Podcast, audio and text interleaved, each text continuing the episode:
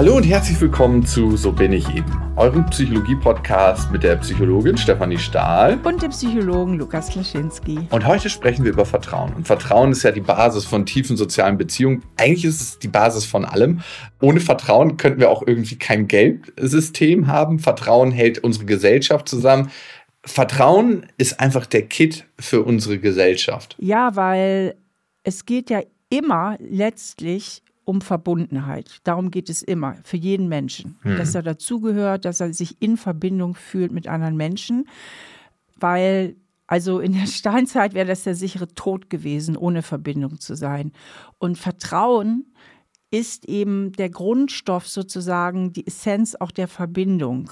Und deswegen ist es so wichtig, dass man eben auch vertrauen kann. Mhm. Und Vertrauen lernt. Und das hat natürlich, aber da gehen wir später noch drauf ein, auch viel mit unserer Kindheit und frühen Prägungen zu tun, ob wir überhaupt eine Vertrauensbereitschaft in uns tragen. Und was tut man auch, wenn das Vertrauen mal gebrochen wurde und wir wieder Vertrauen lernen wollen? Genau das ist ja auch was, was man als Fähigkeit bezeichnen kann und in welchen Fällen sollte man auch einfach überhaupt nicht vertrauen? Wann ist es das Falsche zu vertrauen? Steffi, vielleicht an dieser Stelle als erstes mal eine Frage an dich. Vertrauen hat ja auch mal mit einem gewissen Risiko zu tun und es kann gebrochen werden und dann ist es nicht so leicht zu reparieren. Fällt es dir grundsätzlich leicht zu vertrauen? Also einer fremden Person oder Menschen, die dir nahestehen? Ja, ich bin, ich bin eigentlich recht vertrauensselig, muss ich sagen. Das ist mir so in die Wiege gelegt worden. Ich verfüge auch über Urvertrauen. Ich komme aus einer Kindheit, wo jetzt nicht so viel Böses passiert ist. Ich muss eher ein bisschen aufpassen, nicht naiv zu sein. Aber eigentlich bin ich mit meinem Vertrauensding bisher ganz gut durchs Leben gekommen, muss ich sagen. Und wie ist das bei dir? Ja, puh. Ich kenne dich ja jetzt schon länger und ich kenne mich auch schon äh, ein paar Jährchen. also, ich brauche ein bisschen, um zu vertrauen, tatsächlich. Da ist immer so ein bisschen so ein, so ein Fragezeichen dran bei mir. Hat vielleicht auch was mit meinen Beziehungserfahrungen, die ich in meiner Kindheit gemacht habe, zu tun. Aber ich lerne es immer mehr. Also ich kann mich immer mehr reinfallen lassen. Und es ist manchmal auch so eine Grundstimmung. In manchen Ländern fällt es mir ganz, ganz leicht, auch den Menschen vor Ort zu vertrauen, wenn ich auf dem Markt bin oder so, dass die Preise so stimmen oder ob ich da einen Touri-Preis an Markt an den Kopf kriege. Und in anderen fällt es mir schwerer, aber auch zwischenmenschlich, ne? Wenn ich mit Leuten Geschäfte mache, wenn ich mit Leuten Beziehungen führe, das braucht ein bisschen bei mir, damit ich vertrauen kann. Und für mich, und das hat Breenie Brown mal aufgemacht, dieses Bild, ist es auch wie so eine kleine Schale mit Glaskugeln. Und für jede Handlung wird so eine Glaskugel reingelegt und da baut sich quasi die Schale des Vertrauens auf. Weißt du, was ich meine? Ja, aber weißt du, was eigentlich die stärkste Grundlage für Vertrauen zwischen zwei Menschen ist? Das ist nämlich nicht, dass immer alles gut läuft, sondern dass, wenn man einen Konflikt hat, danach wieder zueinander findet. Das ist die stärkste Vertrauensbasis. Mhm. Und das kann ich eigentlich aus meiner Lebenserfahrung auch so bestätigen. Also es entsteht ein ungeheures Vertrauen, wenn man mit Menschen zu tun hat, wo es vielleicht manchmal auch kracht. Mhm. Und man findet dann wieder zusammen und es bleibt eigentlich keine Narbe übrig. Und das ist ein wahnsinnig starkes Fundament. Total. Also auf jeden Fall, wie findet man wieder zueinander und wie schafft man es über die Hürden, die das Leben einfach bereithält. Ne? Und das ist ja so sicher wie das Armen in der Kirche. Also es gibt ja immer nur zwei Möglichkeiten. Entweder bin ich still und äh, schluck alles runter oder ich spreche es irgendwann an und sage, hey, hier haben wir einen Konflikt, hier müssen wir was klären und je nachdem, wie man dann wieder zusammenfindet. Wurdest du schon mal so richtig enttäuscht? Wurde dein Vertrauen schon mal so richtig gebrochen? Ja, ja, ja. So in Liebesbeziehungen schon mal, auf jeden Fall.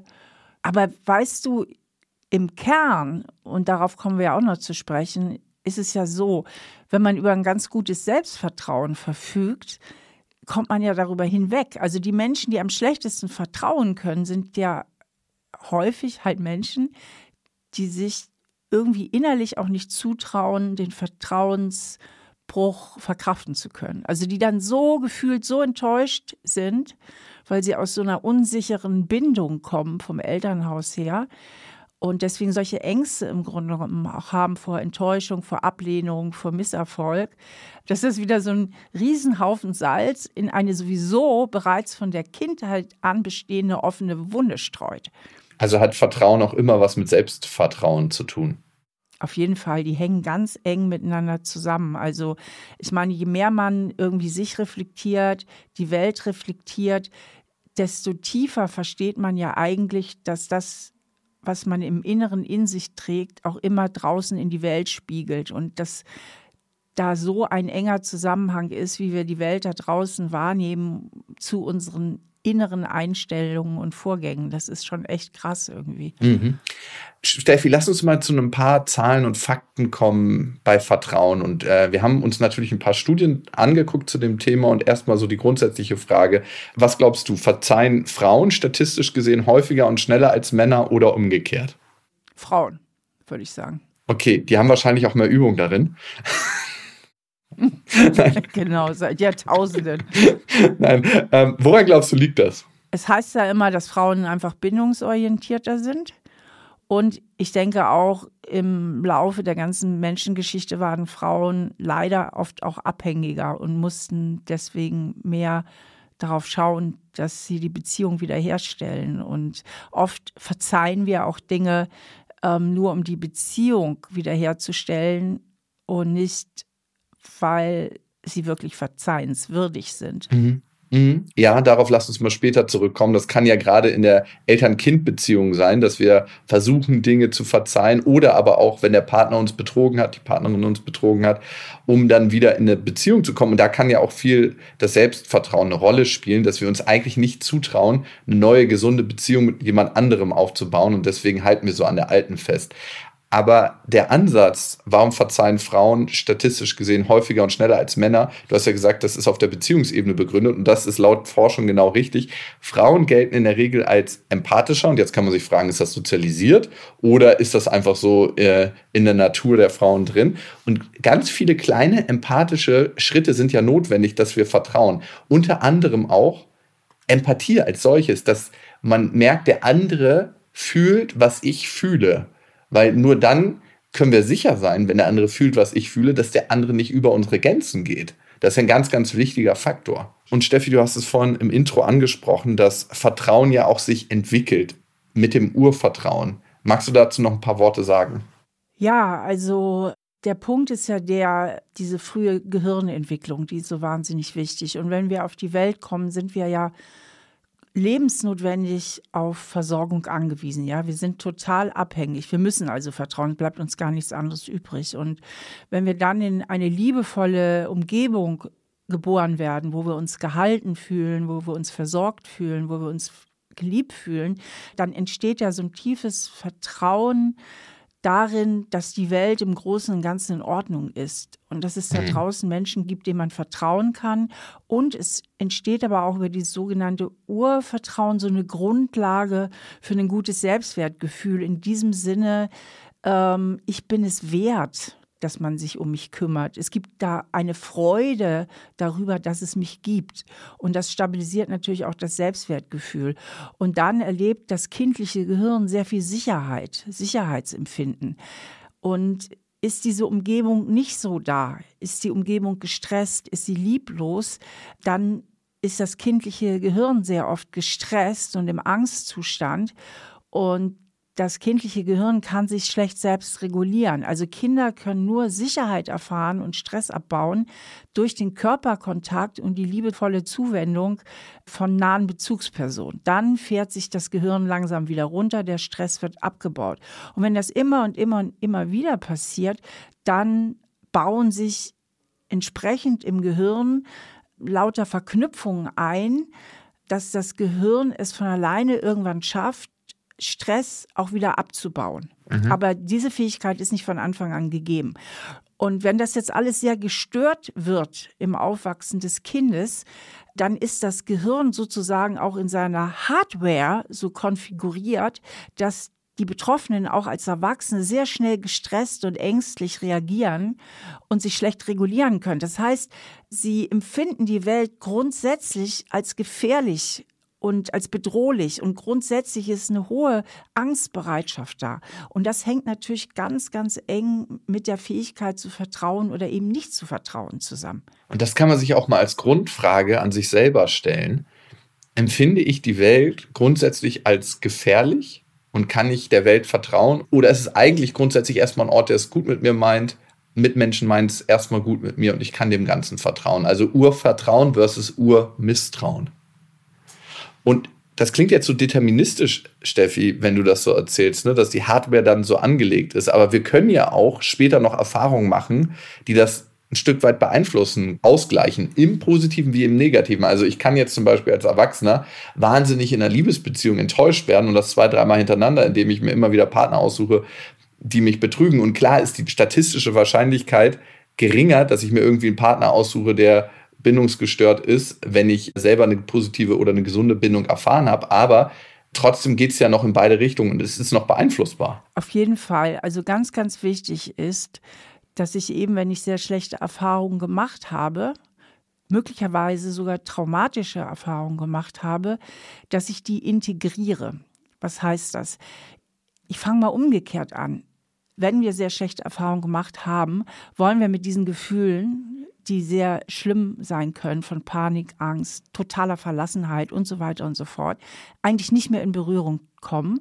Und wir machen ganz viele seelische Veranstaltungen, um diese Gefühle nicht mehr zu fühlen. Zum Beispiel werden wir total überangepasst, versuchen es allen recht zu machen, versuchen alles perfekt zu machen, um bloß nicht nochmal auf Ablehnung zu stoßen und halten somit diesen Urschmerz, diese eigentliche Wunde irgendwie klein und schieben sie zur Seite.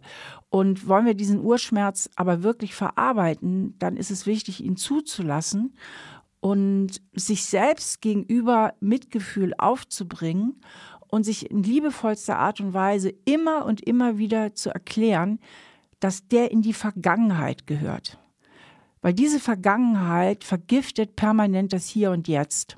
Und das Wichtigste in jeder Psychotherapie oder in jeder Heilung, immer wenn es um Heilung geht, das muss ja auch nicht immer in der Psychotherapie sein, dass wir lernen, das Vergangene zu unterscheiden von der Gegenwart.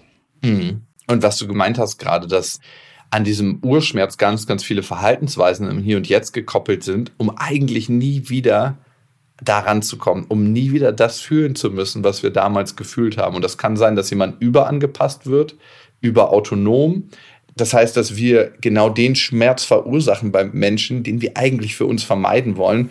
Und das passiert ja auch häufig bei überautonomen und überautonome Menschen sind Menschen, die eigentlich gar nicht wirklich eine Bindung eingehen, die immer darauf bedacht sind, ihr eigenes Ding zu machen, wenig kompromissbereit sind, immer ein Stück weit auf Abstand in der Beziehung sind und sich auf den Kompromiss, den es in einer Beziehung braucht, nicht einlassen. Und die haben auch immer ständig das Gefühl, dass sie irgendwie eingeengt werden, zu krass vereinnahmt sind und fühlen sich auch dementsprechend sehr schnell vereinnahmt.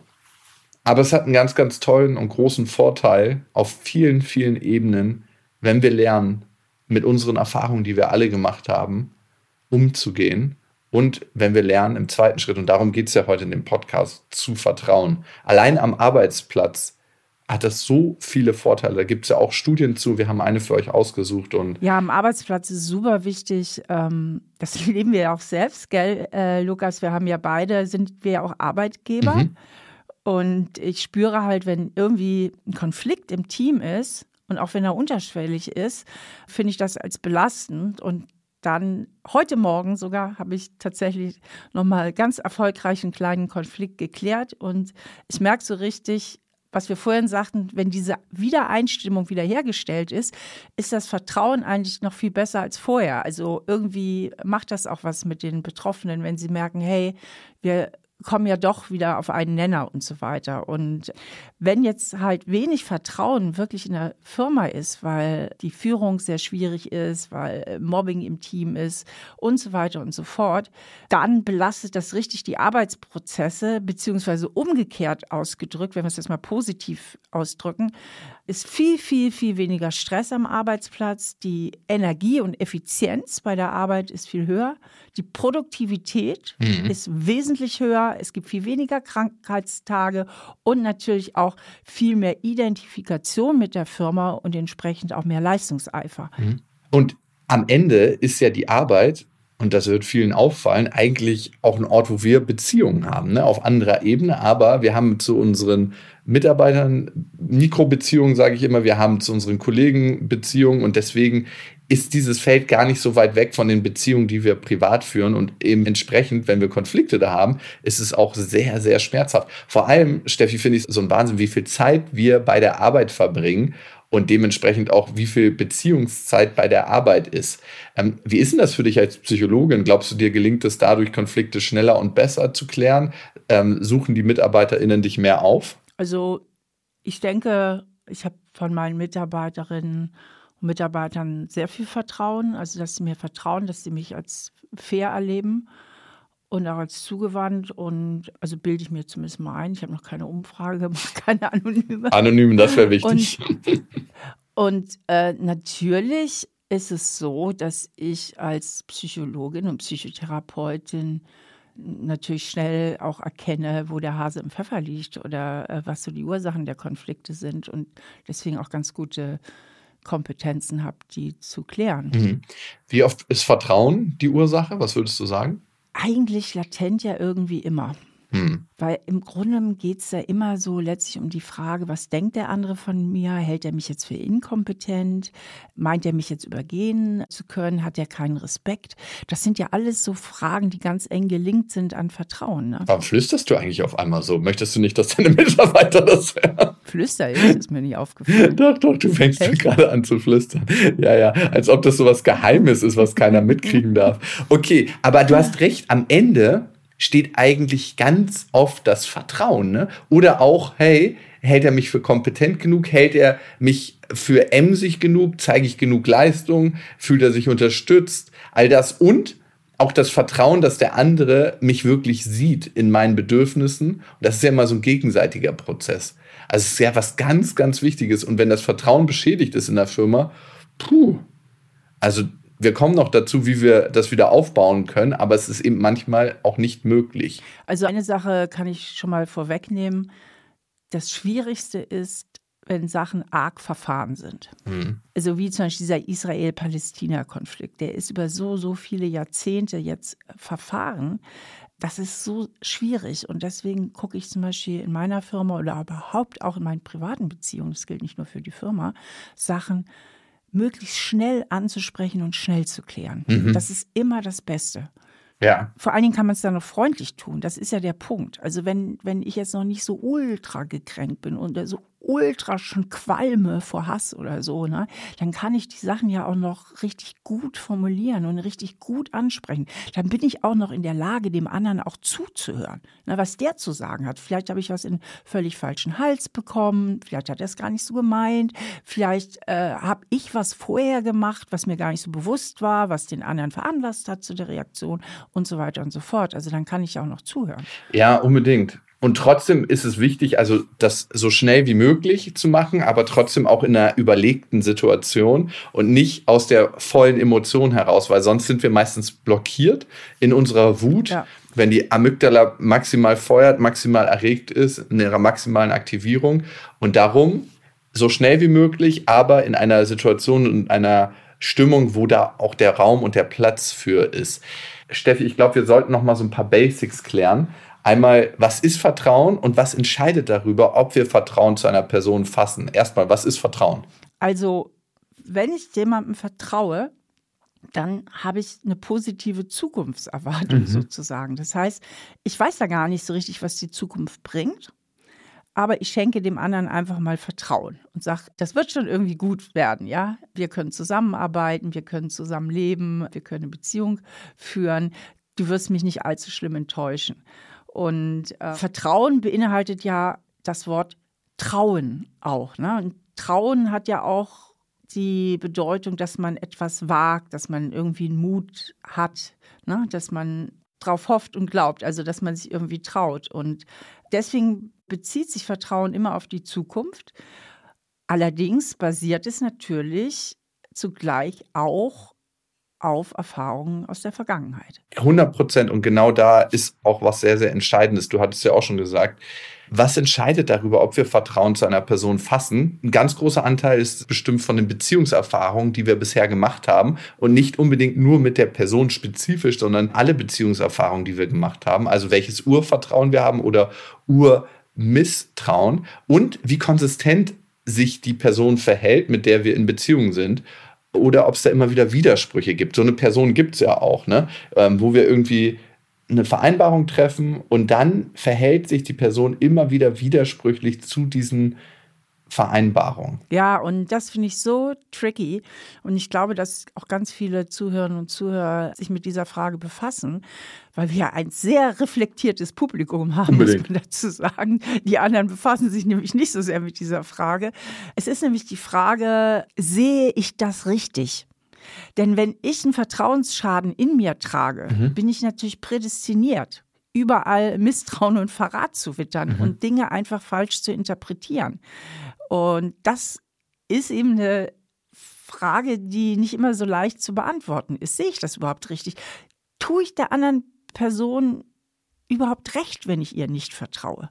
Oder auch umgekehrt, bin ich vielleicht auch zu naiv zum Beispiel Menschen, die sich sehr abhängig fühlen von Beziehungen, die im Grunde so einen anklammernden Bindungsstil entwickelt haben als Kind, die praktizieren manchmal blindes Vertrauen in einer gewissen Naivität, weil sie sich so abhängig und angewiesen fühlen auf den anderen Menschen. Mhm. Und da die richtige Selbsteinschätzung zu finden und damit seinen Weg im Leben, genau das ist die Schwierigkeit. Und das ist ein Prozess, der kann manchmal sehr, sehr lange dauern. Und der startet ja auch mit jeder Person. Also grundsätzlich finden wir eine Richtung, aber trotzdem, so ein kleines Einnorden findet ja mit jeder Person auch neu statt in Sachen Vertrauen. Was auch noch spannend ist in Sachen Vertrauen, wem vertrauen wir häufiger? Das sind Menschen, die empathisch sind, die Mitgefühl zeigen und die eine starke Hilfsbereitschaft auch zeigen, weil wir davon dann ausgehen, dass sie unsere Bedürfnisse besser erkennen und auch bereiter sind, Kompromisse einzugehen. Ja, das hängt ja aber eben auch damit zusammen, was ich eingangs sagte. Es geht letztlich immer um Verbundenheit. Mhm. Ne? Und Verbundenheit schafft Sicherheit und Sicherheit schafft Vertrauen. Und Menschen, die empathisch sind, die mitschwingen können, die zugewandt sind auch, die, die mir zuhören, von denen ich mich wahrgenommen fühle, mit denen fühle ich mich verbunden.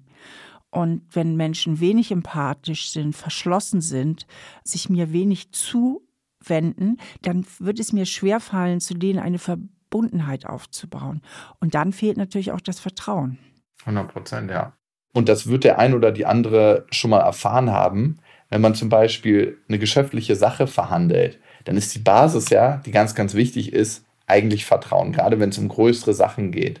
Und wir sind bereiter, Kompromisse einzugehen, wenn wir der anderen Person vertrauen. Darum ist das auch so eine wichtige Basis auf der Arbeitsebene, hatten wir ja gerade schon aufgezählt. Aber Lukas, gerade geschäftlich muss ich jetzt denken, äh, machen wir doch auch oft Verträge, dass man, ne, Verträge kommen von Vertragen. Also geschäftlich regelt sich doch auch einiges auf der Vertragsebene. Ja, man sagt immer, Verträge sind für die schlechten, nicht für die guten Zeiten. Aber trotzdem sind wir innerhalb dieser Vertragsvereinbarung bereit, Kompromisse einzugehen, bereit, die Sachen ein bisschen loser zu fassen. Du kannst auch in Verträgen nicht alles irgendwie ganz, ganz klar und fest definieren. Sehr, sehr viel, das versuchen wir speziell in Deutschland, aber viel ist auch vom Goodwill abhängig und wir sind bereit, mehr Kompromisse einzugehen, je mehr wir der anderen Person vertrauen. Steffi, was ist denn, wenn das Vertrauen mal gebrochen wird und was ist ein Vertrauensbruch überhaupt? Was ist er für dich ganz persönlich? Also Betrug jeder Art, ne? Mhm.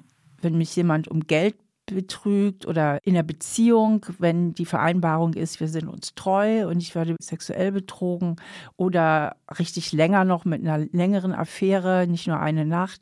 Also Betrug jeder Art, denke ich, ist Vertrauensbruch. Und ja, und wie ist das bei dir? Was fällt dir noch so ein zu dem Thema? Für mich ist es auch ein Vertrauensbruch, wenn ich jemand was intim erzähle und was mir ganz, ganz wichtig ist und wo ich merke, hier öffne ich mich und es ist mir auch unangenehm und ich erzähle es der Person persönlich und dann merke ich, dass die Person das weitererzählt. Ich finde generell, wenn man sich an Abmachungen nicht hält, ne? und das sind ja generell Abmachungen, die man mit Freunden, mit der Familie trifft.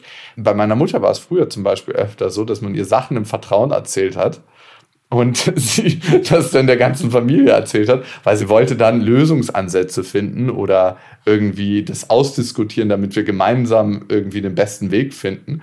Und ich wusste das natürlich irgendwann, dass sie das so ausplaudert. Ich war dafür noch nicht bereit, so für die ganze Familie. Und ich wusste es immer daran, weil sie mir natürlich auch Sachen erzählt hat über andere Familienmitglieder, wo ich genau wusste, das ist noch nicht an der Zeit, da einzutauchen. Es hat immer so ein geheimer interner Familienrat stattgefunden. Und daran merkt man das, finde ich, auch ganz gut bei anderen Personen. Was erzählen dir die so über andere Leute, lästern die auch hinterm Rücken über andere Menschen? Da ist die Wahrscheinlichkeit nicht so klein, dass sie das auch bei anderen über dich machen. Das stimmt. Das kann wirklich immer so ein Hinweis sein, denn Vertrauensbrüche ist ja auch, wenn man mies über jemand anders redet, mit dem man aber vordergründig befreundet ist oder vordergründig gut zusammenarbeitet und erzählt dann hintenrum irgendwelches Zeug über den und überhaupt Loyalitätsbrüche sind auch immer Vertrauensbrüche. Ne? Also was weiß ich, wenn jetzt mein Mann, was er Gott sei Dank nie tun würde, aber zum Beispiel in Gesellschaft mich bloßstellen würde oder mich demütigen würde. Das finde ich sind auch starke Vertrauensbrüche. Mhm, total. Also das kann ja auch manchmal durch so Kommentare stattfinden, dass man den anderen runtermacht vor anderen. Und ähm, 100 Prozent, das kann sich sehr, sehr schmerzhaft anfühlen. Ähm, jetzt ist die Frage, wie baut man denn Vertrauen auf? Also ich finde, John Gottman einer der Beziehungsforscher der Welt, hat mir was sehr Interessantes gesagt, nämlich Vertrauen baut sich in den kleinsten Momenten auf. Und er hat eine Situation beschrieben, da hat er sich abends gefreut, ein Krimi zu lesen im Bett ne, und hat sich total darauf gefreut, die letzten 20 Seiten zu lesen. Er wusste eigentlich schon, wer der Täter ist, aber das wurde da aufgelöst. Man kennt ja so Situationen, wo man unbedingt irgendwie in seine Serie, in seinen Film abtauchen will, in seinem Buch und sagt so, okay, das freue ich, das möchte ich noch heute Abend machen. Und dann ist er ins Bad gegangen und hat seine Frau gesehen, wie sie sich die Haare gekämmt hat und ein Gesicht drauf gehabt hat, wo er wusste, es stimmt da irgendwas nicht bei ihr. Ne? Und er hatte jetzt zwei Möglichkeiten zu sagen, hey, ich schlüpfe schnell ins Bett, lese meinen Buchschlaf ein oder ich nehme sie beim Arm und sage, hey, Schatz, was ist los mit dir? Und in diesen kleinen Momenten baut sich auch ganz oft Vertrauen auf, weil es am Ende auch Beziehungsarbeit ist. Zuwendung, Verbundenheit, sage ich ja. Genau, genau. Und was machen wir denn, wenn eine Person unser Vertrauen gebrochen hat? Also wenn wir sagen, hey, wir möchten die Beziehung wieder aufbauen, wir möchten wieder lernen zu vertrauen. Ja, erstmal ist ja die noch vorgeschaltete Frage aus meiner Sicht, was sind meine Motive? Denn es gibt so etwas, was man als vergiftete Vergebung bezeichnen könnte, ähm, dass ich, ich sag mal, als Opfer Tätern verzeihe um die Beziehung aufrechtzuerhalten. Das hast du zum Beispiel zwischen Kindern und Eltern, wenn die Eltern, ich sag mal, traumatisierend waren.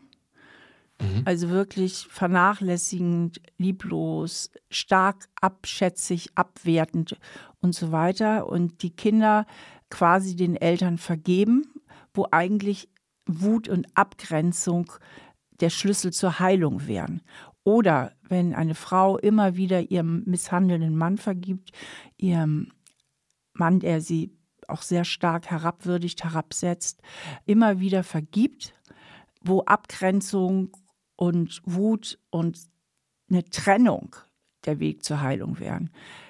Und da gilt es, finde ich, bevor ich überlege, wie kann ich dir verzeihen, erstmal darum, bei mir zu prüfen, was ist meine Motivation. Und wenn ich ehrlich bin und spüre, meine Motivation ist im Grunde genommen eine ungesunde, toxische Abhängigkeit oder eine krankmachende Abhängigkeit, dann sollte ich wirklich eher daran arbeiten, mich aus dieser Abhängigkeit zu befreien und mich meiner eigenen Heilung zuzuwenden und weniger daran arbeiten, wie ich dem anderen vergeben oder verzeihen kann. Ah, du meinst, wenn man so ein leichtes Stockholm-Syndrom in schädlichen Beziehungen hat, dann muss man da genau raufgucken. Genauso auch zwischen Kindern und Eltern. Es ist einfach zu oft, dass Kinder, die traumatisiert sind, sich nicht aus der toxischen Verbindung mit ihren Eltern lösen, ja. weil sie gelernt haben, die Verantwortung für die Eltern zu übernehmen und alle Schuld bei sich zu sehen. Ja, es heißt ja und immer, du kannst nur heilen, wenn du vergibst. Stimmt das? Das ist Unsinn. Das ist ein ganz kranker Spruch. Hm. Also es braucht erstmal Trennungsaggression. Ja. ja, und zu sagen, ich bin das Opfer, ich bin nicht der Täter oder die Täterin. Und Kinder von Eltern, die traumatisierend sind oder die misshandelnd sind, sind immer die Opfer. Mhm. Aber sie empfinden es ja nicht so, weil Kinder, die in dieser Situation sind, ein ganz hohes Schulderleben haben. Das heißt, auch als Erwachsene fühlen sie sich noch schuldig. Mhm. Das ist ja immer das Thema, auch in toxischen Erwachsenenbeziehungen, dass der abhängige Part sich permanent auch schuldig fühlt und deswegen auch so schlecht sich trennen kann. Mhm.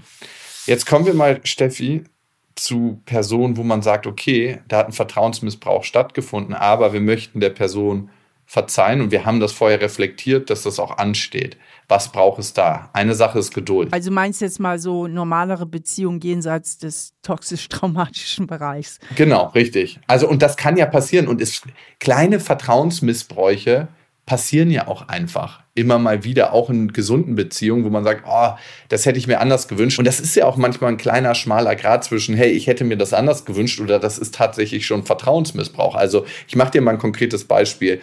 Todestag deiner Mama zum Beispiel. Wenn dein Mann das vergessen würde, ähm, ist das dann schon Vertrauensmissbrauch, weil das eigentlich was ganz Wichtiges für dich ist, was ähm, du hast eine sehr, sehr innige Beziehung zu deinen Eltern, hast deine Mutter sehr geliebt. Wenn dein Mann das vergessen würde, wäre das schon Vertrauensmissbrauch oder wäre das einfach so, hey, das ist ein, ein Wunsch, den hatte ich jetzt anders? Nö, das wäre für mich auf jeden Fall kein Vertrauensmissbrauch. Also, m -m, das finde ich jetzt menschlich, das ist normal, dass das passieren kann und das finde ich jetzt spannend, die Frage, weil das wieder genau das ist, was wir am Anfang besprochen hatten, dass was man als Vertrauensmissbrauch empfindet, auch ganz oft mit einem selbst zu tun hat. Ne? Mhm. Und es gibt einfach Menschen, die sind auch in Beziehungen, die sind so unsicher, die sind so beziehungsunsicher und brauchen so über die Maßen viel Sicherheit. Und da kann der Partner oder die Partnerin das eigentlich nur falsch machen. Mhm. Weil der Partner kann die Sicherheit nicht geben. Ne? Und da muss man eben immer gucken, wo liegt vielleicht auch ein Anteil auf meiner Seite? Aber es geht ja letztlich immer darum, ne? was ist mein Anteil, was ist dein Anteil? Und der eigene Anteil ist ja der einzig veränderbare. Wenn das Vertrauen jetzt gebrochen wurde und man sagt, hey, ich möchte das wieder aufbauen, dann kann man sich zwei Perspektiven angucken. Einmal die Täterseite, die Person, die das Vertrauen gebrochen hat, was braucht die, was muss die mitbringen und dann die betrogene Person, was kann die tun, was kann die an den Tisch tragen, um das Vertrauen wieder aufzubauen oder um in sich auch zu heilen. Erstmal zur Täterseite, die Person, die das Vertrauen gebrochen hat. Das erste ganz, ganz wichtige ist, geduldig sein. Also nicht überstürzen und sagen, oh, jetzt ist aber auch mal gut, ne? Das hört man ja auch manchmal von Leuten. Also jetzt ist aber auch gut, jetzt haben wir drüber geredet, jetzt muss auch wieder gut sein. Das zweite ist verständnisvoll. Also wirklich sich da rein begeben in die Perspektive des anderen, um zu spüren und zu sehen, was habe ich da eigentlich gemacht. Und je tiefer diese Erfahrung einsinken darf ins eigene System, desto unwahrscheinlicher ist es auch, dass ich das nochmal mache. Ich finde das Allerwichtigste eigentlich vor allem, dass die Person die Verantwortung übernimmt und sagt, ja, das habe ich getan. Es mhm. tut mir leid. Also sich erstmal entschuldigt und sagt, es tut mir echt leid, das war scheiße. Das hätte ich nicht machen dürfen. Ich finde, ganz, ganz wichtig ist auch, dass man den Schmerz des anderen fühlt. Also wirklich damit reingeht und ich weiß nicht, ob du Situationen schon mal hattest in deinem Leben, wo dich jemand verletzt hat und dann habt ihr darüber geredet und der, der dich verletzt hat, hat mit angefangen zu weinen, weil er in dem Moment realisiert hat, was er gemacht hat und weil er da einen Schmerz spürt. Und das kann total heilende Kräfte haben. Und weißt du, was das total verhindern kann? Schamgefühle. Hm. Also wenn man richtig missbaut und man schämt sich total dafür und man wird darauf angesprochen, dass man dann in die Abwehr geht. Das machen viele Leute, die ganz schlecht zugeben können, dass sie einen Fehler gemacht haben. Da gibt es ja nicht wenige von. Es gibt ja auch Leute, die sich einfach nicht entschuldigen, egal was sie gemacht haben. Das ist krass, ne? Ja, ist, denke ich, Schamgefühl. Die schämen sich richtig und gehen sofort in die Abwehr, in die Aggression. 100 Prozent. 100 Prozent. Dann Zuverlässigkeit von der Täterperson, ne? dass sie ein anderes Verhalten zeigt. Und wenn man jetzt zum Beispiel von sowas Großem wie einem Betrug ausgeht, dass man auch proaktiv ist, ne? dass man sagt, ja, ich komme dann und dann nach Hause, dann kommt man auch nach Hause und wenn es nicht klappt, dass man den Kontakt hält ne? mit der anderen Person und nicht so gleich wieder Gras rüberwachsen lässt und sagt, wir haben ja jetzt über alles geredet, jetzt muss das auch klar sein, sondern da braucht es wirklich eine Zuverlässigkeit und eine Proaktivität. Richtig. Also diese aktive Wiedergutmachung. Und was braucht es auf der Seite der betrogenen Person? Also erstmal ja natürlich den Wunsch, überhaupt die Beziehung also wiederherzustellen, also wieder zu kitten. Also dass man auch wirklich der anderen Person wieder vertrauen möchte. Hm. Dafür braucht es auch ein bisschen Selbstvertrauen, wie immer. Wieder dieses große Thema der eigenen Verletzbarkeit, dass man sich auch zutraut, schlimmstenfalls, wenn sie einen wieder enttäuscht, auch das zu überleben. Dann braucht es natürlich auch ein bisschen Geduld, tatsächlich auch mit sich selber zu sagen, okay, es ist schwierig und diesen Schmerz natürlich auch zuzulassen, denn je mehr ich ihn beiseite stelle, dann kann er mich vergiften. Dann kommt er immer und immer wieder, ne, wenn er wieder getriggert wird. Und dann schmiere ich das dem anderen auch nach zehn Jahren noch aufs Brot. Mhm. Und wenn ich ihn aber zulasse und verarbeite, dann kann das dann ja auch heilen. Und dann kann er auch wirklich irgendwann wieder gut sein. Und das ist eben auch ganz wichtig, es muss irgendwann auch gut sein, weil sonst ist immer dieser Giftstachel in der Beziehung. Steffi, da sprichst du ein ganz wichtiges Thema an. Es muss irgendwann wieder gut sein. Die Frage ist, wann und was kann man dafür tun? Und dazu haben wir eine Hörermail bekommen, die ich einmal vorlesen will. Erika hat uns geschrieben an, so bin ich eben, at auf-die-ohren.com und das ist auch eure Adresse, wenn ihr uns schreiben wollt. Das ist auch die Produktionsfirma von diesem Podcast. Hallo Steffi, hallo Lukas. Ich bin seit knapp zehn Jahren mit meinem Mann zusammen. Geheiratet haben wir Ende 2019. Wir haben drei Kinder. Vor nur knapp zwei Jahren habe ich herausgefunden, dass er eine Affäre hatte, welche circa anderthalb Jahre ging. Es hat mir buchstäblich den Boden unter den Füßen weggezogen. Seitdem sind wir in Paartherapie und haben viel an unserer Beziehung gearbeitet. Trotzdem habe ich oft das Gefühl, ihm diese Geschichte nicht verzeihen zu können und trage es ihm nach. Auch das Vertrauen schaffe ich nicht wiederherzustellen. Kann ich ihn nicht erreichen oder ist er mal am Wochenende auf Geschäftsreise, dann spüre ich eine solche Unruhe in mir. Ich kann mich dann auf fast nichts anderes konzentrieren oder einlassen. Meine Frage an euch. Was kann ich tun, um herauszufinden, ob unsere Beziehung noch eine Chance hat? Gibt es Wege, mein Misstrauen zu überwinden und wieder Vertrauen aufzubauen? Oder ist eine Trennung der richtige Weg?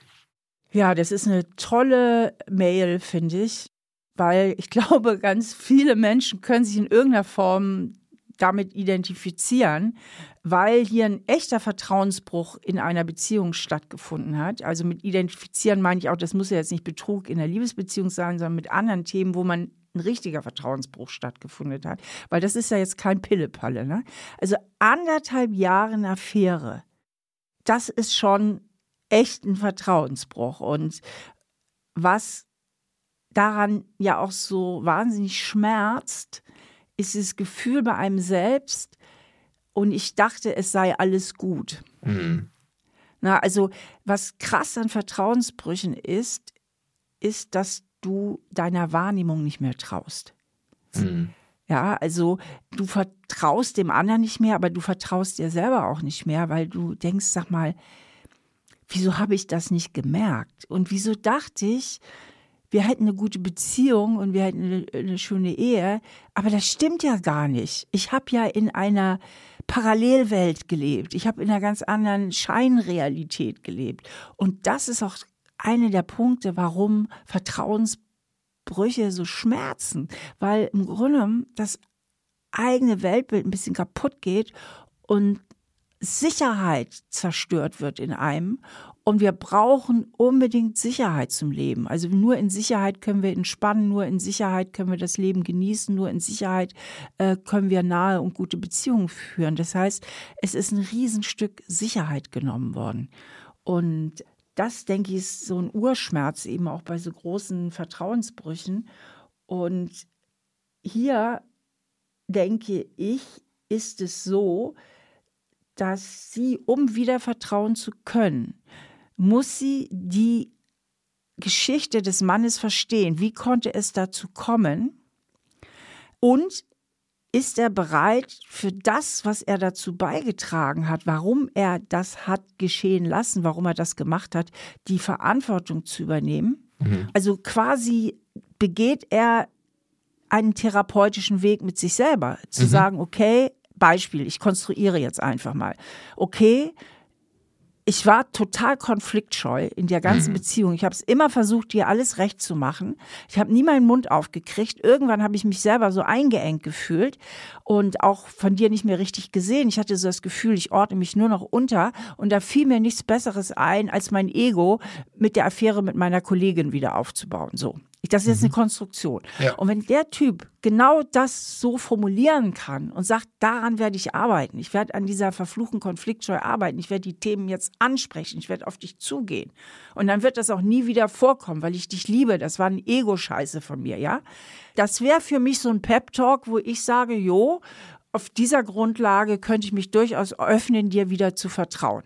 Ja. Na, weil er die Verantwortung übernimmt und eine Weiterentwicklung ankündigt. Ja, Steffi, da würde mir aber nicht der Pep-Talk reichen, sondern das muss ich dann auch konkret sehen. Also wie verhält er sich Ja. in der Paartherapie? Macht er da wirklich auf? Also und zeigt er dann auch das neue Verhalten in kleinen Situationen? Und da heißt es ja dann auch für ihn in unangenehme Situationen zu gehen, zu sagen, hey, hier widersetze ich mich mal. Ne? Gehen wir von deinem Fall aus, dass er irgendwie überangepasst war, sich irgendwann eingeengt gefühlt hat und dass er das dann auch wirklich verändert im Verhalten und dass man aktiv daran arbeitet. Also ist das zu erkennen. Und auf der Basis kann dann auch wieder sich die Schüssel mit kleinen Steinchen füllen, mit kleinen Murmeln und es kann sich wieder Vertrauen aufbauen. Was ich auch wichtig finde, wenn du seit zwei Jahren daran arbeitest, in der Paartherapie bist und eigentlich merkst, hey, da hat sich viel getan bei meinem Mann und noch immer kann ich mich nicht einlassen, noch immer kann ich ihm nicht vergeben, noch immer kann ich nicht wieder vertrauen. Wozu dient dir das eigentlich, ne? Und das bereitet dich eigentlich auch immer darauf vor, diesen Schmerz, den es wahrscheinlich in dir ausgelöst hat, diese Traurigkeit, diese Wut, diese große Unsicherheit in dir nicht mehr spüren zu müssen in der Zukunft. Weil dieser Mann kann dich dann nicht mehr enttäuschen, wenn du nicht vertraust. In diesen Prozess gehst du dann nicht mehr rein. Das heißt, wie bereit, das kannst du dich dann fragen, wärst du in der Zukunft diese Gefühle auch nochmal zu fühlen? Ja, weil Misstrauen ist ja immer eine Form der Enttäuschungsprophylaxe. Und wir hatten ja vorhin gesagt, Vertrauen ist eine Investition in die Zukunft. Und so ist es Misstrauen im Grunde auch. Nur indem ich halt verhindere, dass ich enttäuscht werde. Und deine Frage finde ich völlig richtig. Bin ich bereit, nochmal diese Gefühle in Kauf zu nehmen? Schlimmstenfalls werde ich das überleben. Das ist natürlich eine wichtige Grundlage. Es gibt aber vielleicht noch eine andere Frage, die wir in diesem Podcast schon mehrmals thematisiert haben, aber nicht in Bezug auf die Hörerin-Mail thematisiert haben, ist die Grundsatzfrage, warum will ich überhaupt noch mal vertrauen?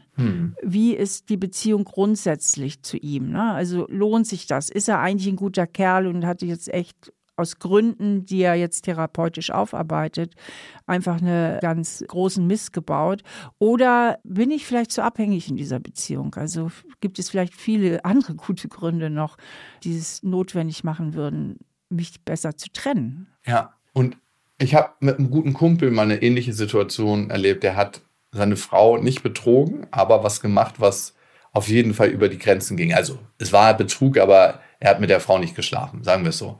Und ähm, die hatten eine ganze, ganze Weile diesen Konflikt und haben viel darüber geredet.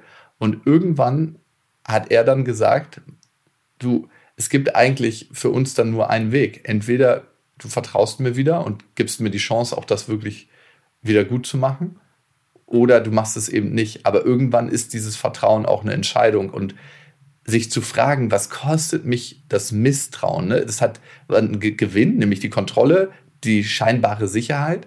Aber was ist der Preis von Misstrauen? Und da musst du dich fragen, bist du bereit, diesen Preis zu zahlen? Steffi, weißt du, was ich immer so ein Wahnsinn finde, wenn man in ein Thema reingeht, so Vertrauen zum Beispiel, wo man denkt, so ja, das ist relativ klar, da gibt es das und das und das Paket. Wenn man ein Paket aufmacht, merkt man, dahinter sind noch so zehn neue Pakete. Ja, das stimmt. Genau, je mehr man da so in die Tiefe reingeht. Ja, ich finde es spannend. Hat wieder Spaß gemacht Auf jeden Fall. Wir hoffen, euch auch. Ihr könnt diesen Podcast natürlich abonnieren, bewerten. Auf Spotify geht das. Es geht auch auf Apple Podcast. Darüber freuen wir uns sehr. Und auf Spotify haben wir auch eine Frage gestellt und vielleicht habt ihr Lust, die zu beantworten. Und die lautet: Habt ihr schon mal einen Vertrauensmissbrauch erlebt und wie hat sich die Beziehung zu dieser Person danach weiterentwickelt? Ja, ich konnte Vertrauen wieder fassen. Ja, aber ich konnte das Vertrauen nicht wieder aufbauen. Ja, ich stecke aktuell noch in der Situation oder nein, das habe ich noch nie erlebt. Auf Spotify könnt ihr da ins QA gehen. Wir freuen uns, wenn ihr in die nächste Folge auch reinhört und äh, vielen Dank für euer Vertrauen in diesen Podcast. Okay, tschüss. Das ist ein Podcast von RTL Plus, produziert von Auf die Ohren. Schnitt Jonathan Raue, Recherche Antonia Bose, redaktionelle Leitung Sophie Ida Hischenhuber.